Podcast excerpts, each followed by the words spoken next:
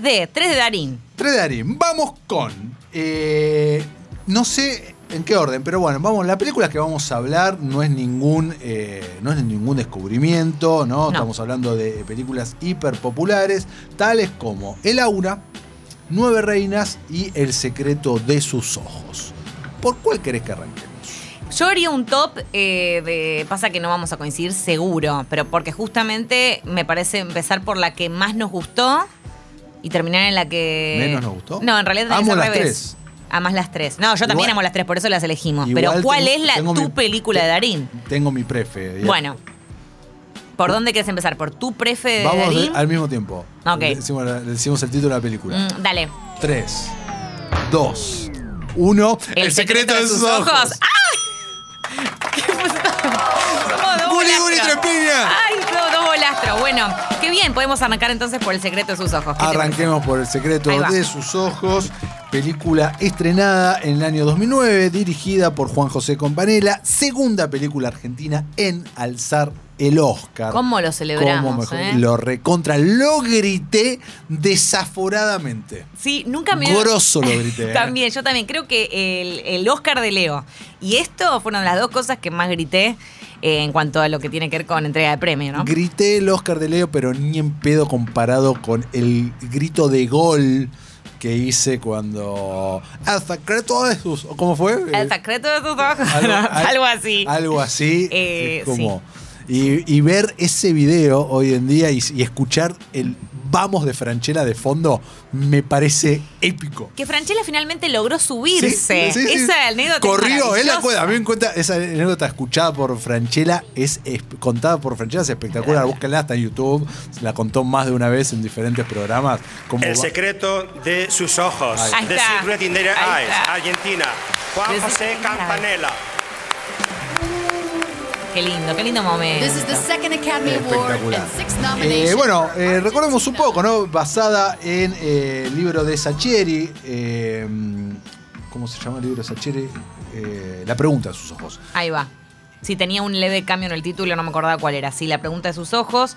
Eh, sí, como decíamos, la cuarta película de Campanella en este momento, eh, protagonizada por Darín, protagonizada por Soledad Franchella. Villamil, Pablo Exacto. Rago, Javier Godino. Gran cast. Gran, gran, gran, gran cast.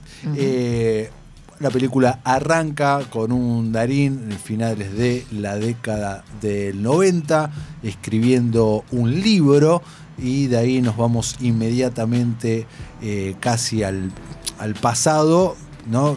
justamente sobre lo que él estaba escribiendo, ¿no? un asesinato que nunca había sido resuelto y él eh, empieza a ver qué onda en una Argentina que estaba al borde del colapso, como dice el personaje de, de, de Joya, me parece, la Argentina que se viene, Sí. ¿no?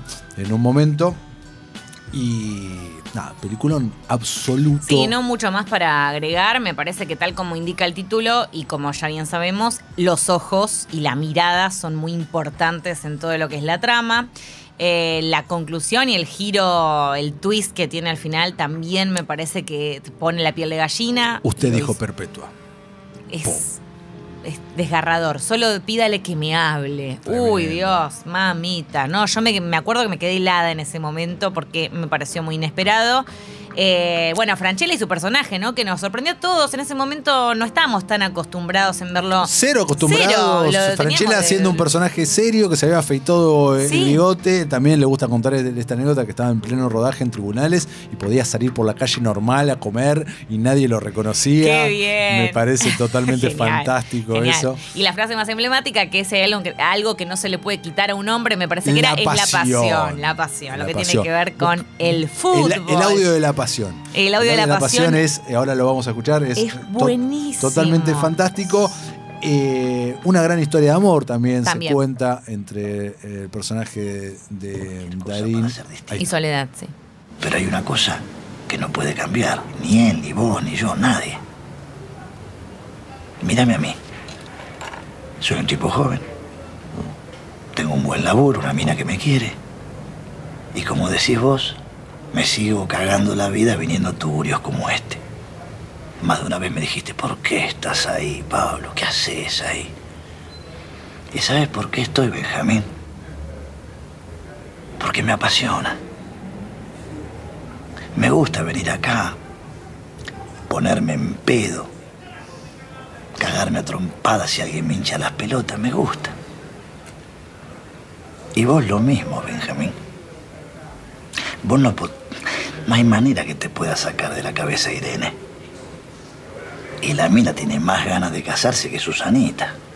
Debe tener más de 37 revistas de traje de novia arriba del escritorio. Se comprometió con fiesta y todo. Hermoso este monólogo. Pero vos bueno. seguís esperando el milagro, Benjamín. ¿Por qué?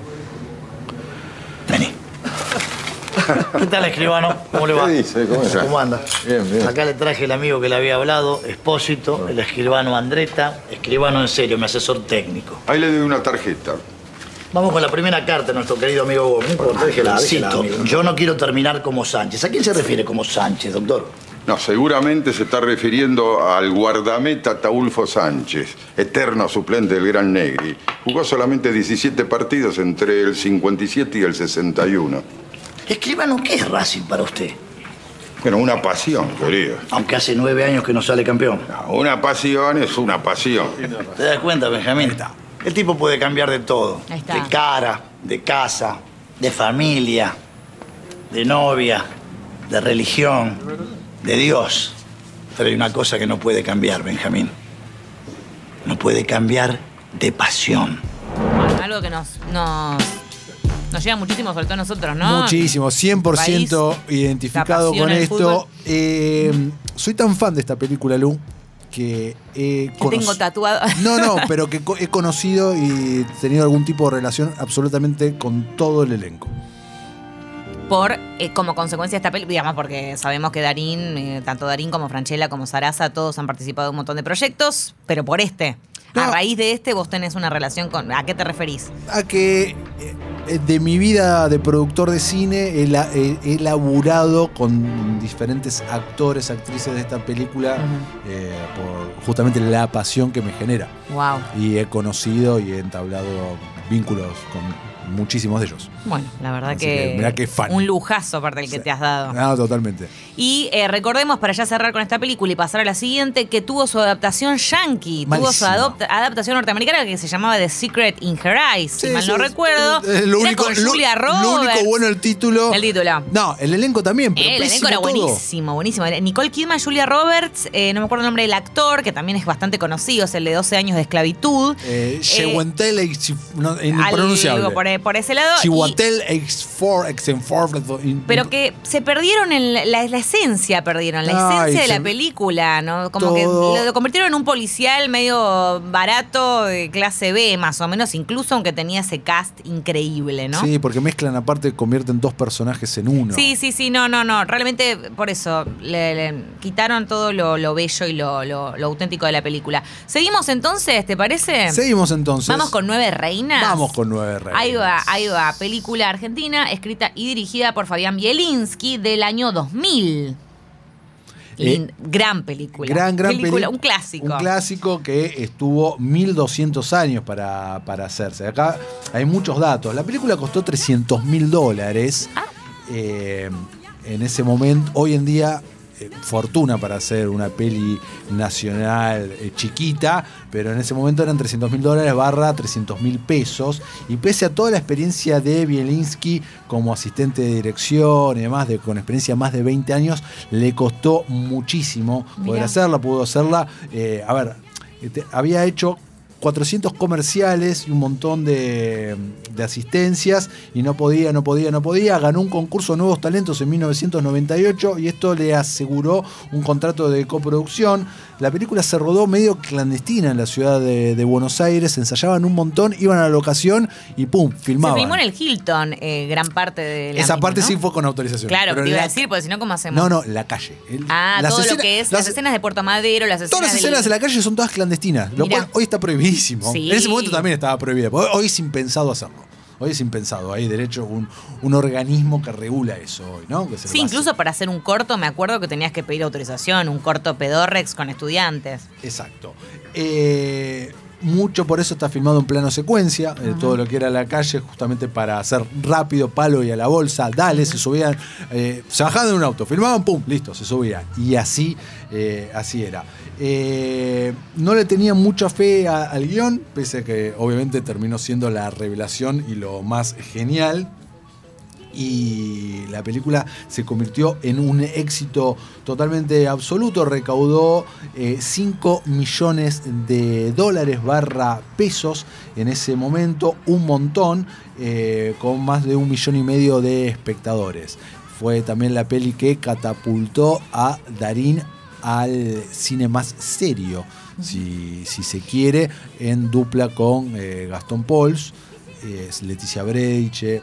Tomás Fonsi aparecía también, me acuerdo. Gran, gran película que también tuvo su remake ¿Te norteamericana. Con Diego Luna. y John C. Reilly, Sí. criminal. Criminal, también un Horrible. bodrio, otro bodrio. No lograron captar la esencia, de nuevo, de nuevo el mismo problema. Gran película. Sí, y si te parece, vamos a la tercera. Vamos a la tercera. Perfecto, vamos con el aura entonces. El Aura, año 2005, dirigida por Fabián Mielinsky, Descanse en paz. Eh, es, eh, es una aventura, ¿no? La peli está planteada así, Darín hace de un taxidermista, eh, se, se sitúa en el sur y, y está todo el tiempo fantaseando con crímenes y que lo que ve, lo que no ve, entra en juego ahí el personaje de Dolores Fonsi, muy, una muy joven Dolores Fonsi, y bueno, no, es una película muy spoileable. Sí, so, totalmente. Bueno, ya podemos spoiler Sí, hasta el bueno, partido. pero- Fabián Bielinski había dicho sobre esta película en su momento que es un film sobre el mirar, sobre ser espectador, sobre lo que significa ser espectador, ser un anónimo, cómo este personaje que no tiene nombre y cómo de un modo anónimo puede meterse en una historia que no es la de él. Mira, estos dichos había dicho. Y eh, recordemos también que, como bien mencionábamos, el personaje de Darín tiene eh, ataques de epilepsia. Exacto, tiene una epilepsia rara, tiene auras. A propósito de eso, teníamos un audio por acá. Si lo tenemos por el, por este lado, no sé si lo tenemos. Era del. A ver si está ¿No por acá. ¿No tenemos un audio? Ahí, ahí vamos con el audio.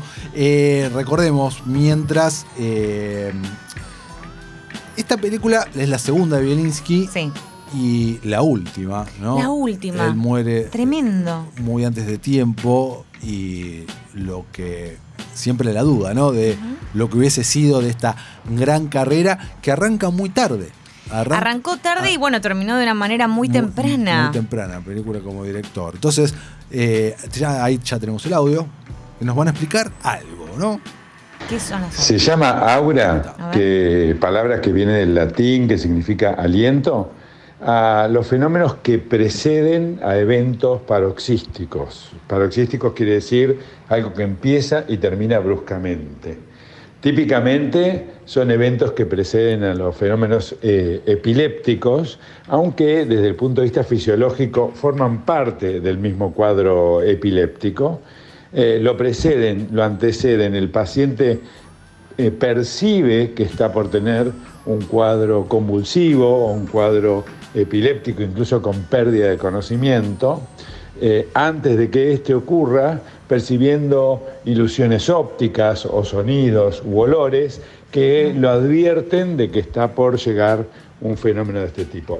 También se llama auras a los fenómenos que preceden a ataques migrañosos, que son a veces parecidos en cierta medida a los epilépticos, pero con algunas características menos eh, significativas. Bueno, ahí teníamos. El jefe de neurología infantil del Hospital Italiano nos tiró esta data sobre lo que son las auras y los ataques de epilepsia. Muchas gracias, doctora Augusta.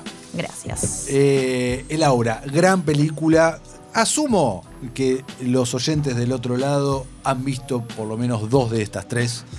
Y si no, completen la O tres de terna. tres. O tres de tres. ¿Cuál dirías que es la que falta? El aura, seguramente. El Aura es eh, sin duda la, la menos popular, tal vez la más difícil de, de encontrar en plataformas, eh, porque Secreto de sus ojos de vez en cuando va y viene, aparece, Sí. ha aparecido. Eh, Nueve Reinas la pasaron hasta el cansancio en la televisión. Sí, además era un punto en donde formaba parte de la conversación de sobremesa. No podías no haber visto No de Reinas. Era como estaba re out. Es como no haber visto nunca los simuladores, más o menos. Como son cosas de nuestra cultura que medio que ya tenés que incorporar. Me parece. Totalmente, totalmente. Eh, bueno, este fue el primer 3D. Ujú. La semana que viene haremos algo con cosas no tan conocidas, tal vez.